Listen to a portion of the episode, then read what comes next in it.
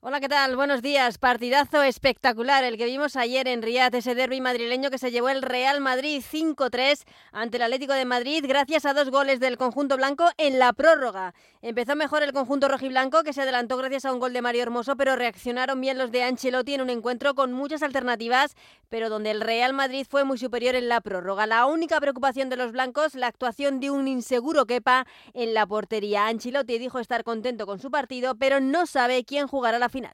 El partido de Kepa ha sido un partido bueno, en mi opinión. Eh, por la final vamos a elegir el portero, o Kepa o Lunin. Una final, la de esta Supercopa, que el Real Madrid jugará el domingo ante el ganador de la segunda semifinal que juegan hoy a las 8 el Barça y Osasuna.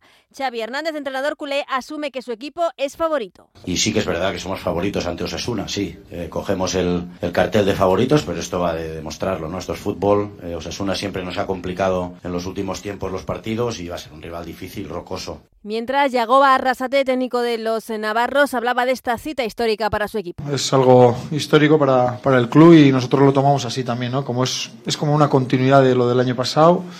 Eh, desde aquí también agradecer a esos jugadores que, que, contribuyeron para que ahora podamos estar aquí y, y una vez estar aquí, pues a por todas, ¿no? Sabemos que que es una competición corta, dos partidos, grandísimos rivales, pero bueno, nadie nos va a quitar la ilusión de, poder ganar mañana. Un partido este Barça-Osasuna que lo podrán seguir en el Radio Estadio de Onda Cero. Además, baloncesto, partido de Euroliga jugado ayer, el Barça se impuso a Olympiacos, esta noche a partir de las 9 menos cuarto, duelo español entre el Real Madrid y Valencia Basket. Antes a las 7, cita con el waterpolo semifinales del Europeo Femenino España-Grecia.